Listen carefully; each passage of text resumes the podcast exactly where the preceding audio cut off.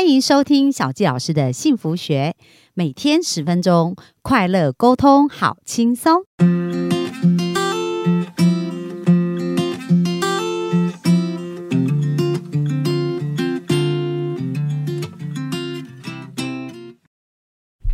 欢迎收听小纪老师的幸福学，很开心又在空中跟大家见面。那本周我们要聊的这个主题呢，就是跟钱有关。那我想很多人一生哦都是追着钱跑，所以有一句话说“人两只脚，钱四只脚”。所以你如果要用两只脚来追钱，就是非常的不容易，而且很辛苦。那今天呢，在本周我们要来介绍一本书，这本书介绍了一个民族哦，这个民族是非常的厉害。那我想大家都没有办法。法否认哦，就是犹太人。其实犹太人是非常会赚钱，而且世界很多首富啊都出自于犹太人。那犹太人呢，他们是一个很颠沛流离的一个民族哦。我们知道他从以色列啊，然后呃被驱赶到世界各地。可是不管他们到哪里，他们都是可以在那个地方很快从头开始，而且很快就会成为当地非常有影响力的企业家或者是银行家哦。因为有很多世界非常知名的银行家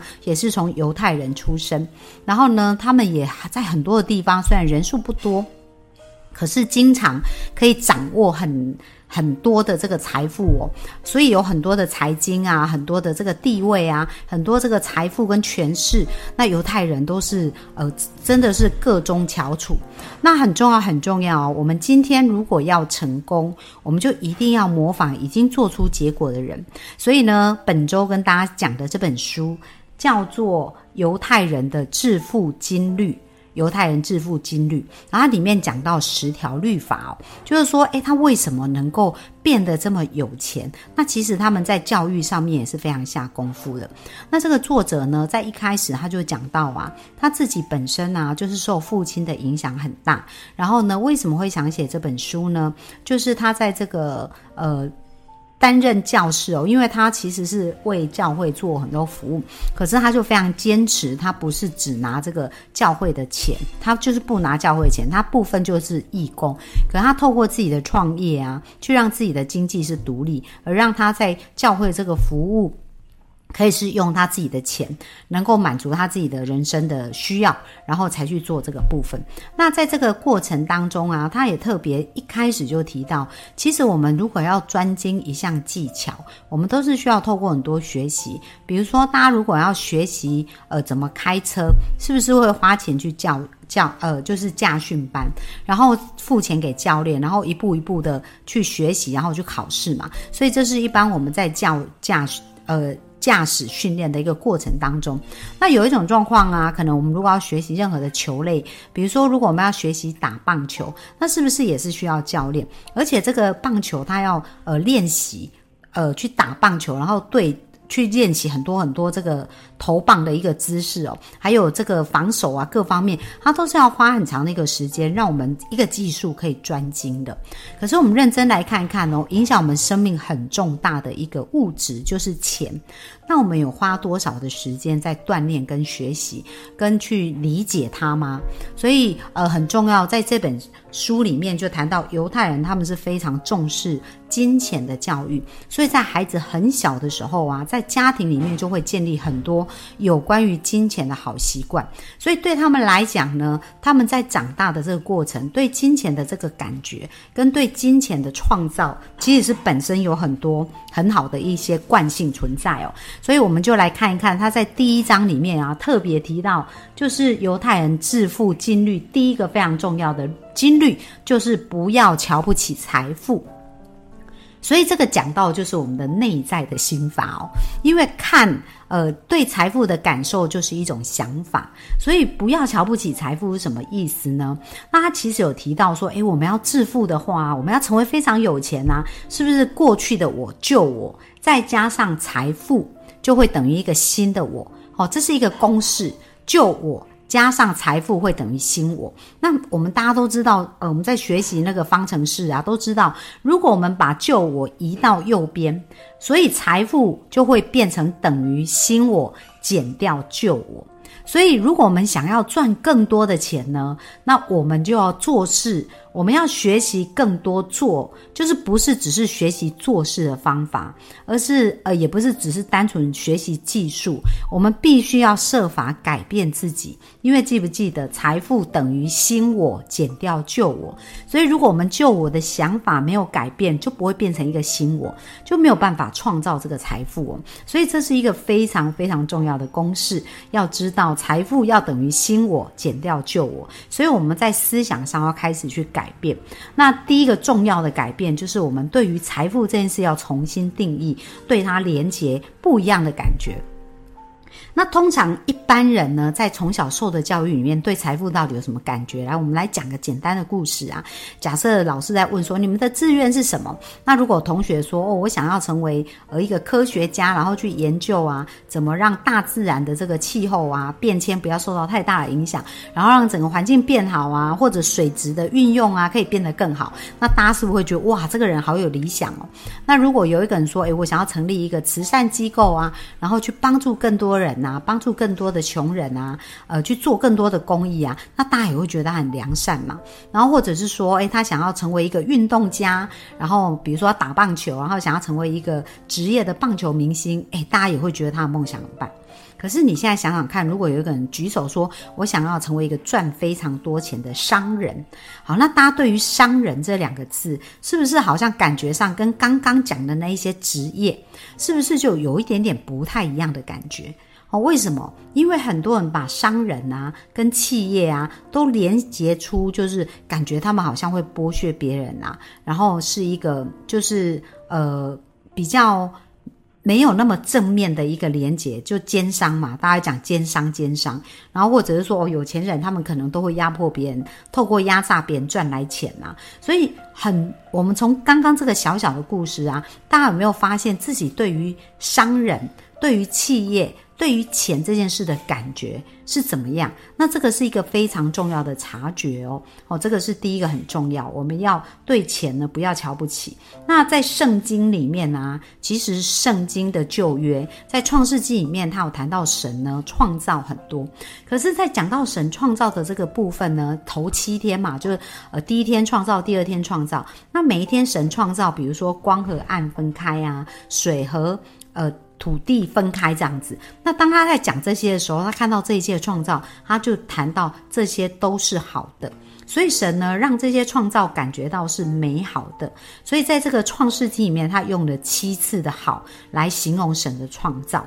而在创世纪里面的第二章哦，他第八次用到这个好的事情，他是来形容黄金。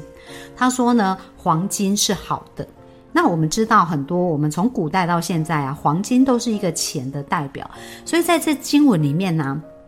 我们谈到神的一个创造，上帝赐予金钱呢，他对于金钱的定义，他也是好的，就好像创造这个世界，创造了人，创造了植物，创造了动物跟飞鸟，这一切都是好的。所以有没有发现，其实神？在经文里面，他是非常重视财富的，非常重视金钱的。他也认为金钱是好的，哦，所以我们对金钱呢，应该是要呃有一个新的连结跟新的想法。那在这边呢，呃，书中其实他也特别提到哦，就是呢，不管是工作或者是事业，我们也要一个新的观念哦。这个选择，我们应该选择自己热爱。那除了自己热爱以外呢，他应该是要对自己。对他人、对社会都要有注意，合乎道德标准，那才是一个好的工作或好的事业。所以重点不在于我们是在创业或者我们在工作，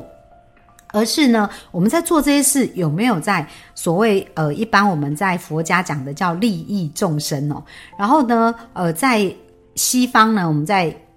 圣经里面呢，我们可能就讲到是博爱，就是这一次要能够对大部分的人都是好的，呃，都是有益良善的。所以赚钱呢，它是一个合乎道德跟尊严的事情。那我们如果从小就被教育这样的观念，就是赚钱是合乎道德跟尊严的，而且呢，我们都是高贵的人，我们可以用美好的方式来满足别人。所以，当我们在服务别人的时候，我们在创业。那其实创业这件事情呢，它也是解决别人的问题啊。我记得那个 FB 的创办人啊，马马马克·祖伯格，他就讲到，他说：“你如果能够去解决很多人的问题。”表示你是可以赚到很多的财富。那如果你只有解决一小群人的问题，那你就只能赚到一点点的财富。为什么？因为钱是价值的交换，所以不要再觉得说，诶，钱呐这件事情是很龌龊啊，然后或者是不义之财啊，或者都是要透过一些不好的手段。如果我们有一个正确的信念，相信钱是非常高贵的，而且呢，非常的神圣。那这样子呢，我们就可以用一个正确的态度跟正确的信念来看待财富这件事情。那在呃犹太人有一个非常有趣的习俗哦，他们这个习俗呢就叫做光明节。那在光明节的时候，他们会做两件事情。第一件事情呢，就是他们会开着灯点蜡烛。那第二件事情呢，就是他们会在这个时候给小孩子钱，可是呢，小孩子是不会在这个蜡烛面前去算多少钱，但是小孩子会非常的珍惜这些钱，把它收下来。那很奇怪哦，就是诶，它到底象征什么意义？因为它是在灯光下面，或者是白天都有灯光的时候去点这个蜡烛，并不是要用蜡烛来照亮黑暗哦。那其实它蜡烛象征的意义呢，就是一种教育。然后还有跟还有了解，所以这个蜡烛代表就是教育跟了解。所以当这个蜡烛点起来的时候呢，然后他们做了给孩子做了一个连结，就给孩子钱的时候，就让孩子感受到在这一整年的时间里面呢，因为他所学的事情，他的学习跟他的成就。然后呢，这个钱是奖励他在一年当中的学习跟成就，让他产生一个连结，就是金钱就是一个很光明，因为他们对他们来讲，光明节是一个非常圣洁而且非常高贵的一个节日哦。那在光明节的时候，他们收到钱，所以他们对于钱所连结产生的一个。呃，信念跟想法就是钱就等于高贵，就等于光明，就等于光明节。所以各位，你想哦，如果他们在从小成长的观念就一直连接钱是非常美好，然后非常高贵，而且很有价值的，那你觉得他们还会想说追求钱这件事情是一件不好的事吗？他应该会非常的想要朝这个方向去前进哦。所以这就是犹太人他们非常厉害，在教育的过程当中呢，让孩子了解。神是觉得金钱非常好，因为神说黄金是好的。然后另外呢，他们也透过光明节不断的在教育孩子跟连结，让孩子对金钱有个正确的观念哦。然后另外在犹太人的银行家里面呢，因为犹太人出非常非常多的银行家，那他怎么？看待放款这件事情哦，因为也有很多人觉得放款这件事情是不道德啊、不利益的啊。但是犹太人他们觉得钱拿来冒险，让别人赚钱，比如说创业啦，或者是帮助别人，他觉得这个是很光荣的事情。那当然，他钱借出去是有风险，可是他他觉得这笔钱直接送给别人更好。为什么？因为当他协助他做生意贷款的时候，他是不是可以变得更好？可是也有很多人现在错用了这个贷款哦，可能他把钱带来，然后就去做投资，然后或者是呃有一个贪念，想说我想要透过这个钱来干岗。可是很重要的，我们知道尤努斯哦，像他是一个那个。呃，孟加拉人，然后其实，在那个这个国家，他们其实都很穷，然后他就创造了穷人银行。那因为在他们的国家里面，像很多女性啊，他们其实都非常穷，他们如果要改变，就需要做生意，可是他们没有钱啊，他们在银行也无法贷款，所以他这个穷人银行呢，就是把钱贷给这一些呃想要。创业，然后想要自主自己的人，让他们有一个机会，透过这样子的资金，然后去改变他们自己的人生。而当他们去呃，在这个创业的过程赚到钱，他们就会还款。那其实很神奇的，穷人银行啊，他们所借出去的款呆账率啊，比一般全世界其他银行更低。他们几乎没有什么呃，就呆呆账率非常非常的。低哦，而且所有用这些钱去创业的人，他们都会非常乐意再回来支持那一些正想要改变的人。所以再一次，我们看到银行它没有所谓的好跟坏，完全都是看他怎么去看待这件事。那相同的呢，如果这个创业的人，这个银行家，他有这样子的思维，就像我们刚刚讲到犹太人教育他们的思维，就是他这个钱呢是来借助帮助那一些想要改变人生，而且勤奋。这边他讲到一个非常非常重要哦，就是呢，真正致富的一个关键啊，有一个非常重要的关键，就是勤奋的满足别人的需要。同时以高贵可靠的方式来经营，而财富呢，就是智慧的皇冠。所以有没有发现呢？在这里谈到哦，要勤奋的满足别人的需要。所以赚钱这件事绝对不是哦，比如说我们拿钱来玩金钱游戏啊，去干岗钱，因为它不符合勤奋的满足别人的需要。所以在我们提供的服务啊，它是需要有价值的，不仅对自己好，对他人好，对社会也要好，而且能够高贵跟可靠的经营。所以呃，从这边我们就可以看到，比如说像沃尔玛。他们创业呢来讲啊，很多人对于企业家有一种迷失哦，就觉得慈善是好事，企业是很自私自利的。可是我们来想想看，像沃玛他的儿子啊，继承家业以后，其实有很大的财富，所以他就创立了一个基金会，去帮助很多穷苦的人，想要读书，他没有足够的钱，就去支持他们，所以这样就变成一个善行哦，来被赞扬。可是大家有没有想想看，沃玛这个企业啊，他平常每一天在雇佣这些员工几十万。万名的员工，然后在呃，他们这些员工赚到钱可以供养他们的家庭，这也是一个非常大的善行，绝对不亚于他所创造的那个基金会，甚至比那多几十倍、几百倍、几千倍哦。为什么？因为当他企业在营运的时候，他同时这个企业都在支持很多的家庭，很多家庭的经济可以变得更好。所以从今天开始呢，很重要的是，我们对金钱要有一个新的好的认知。跟连结，那在书中，他其实有给我们一个小小的功课哦，他有告诉我们呐，就是我们现在要开始对于企业创业的人。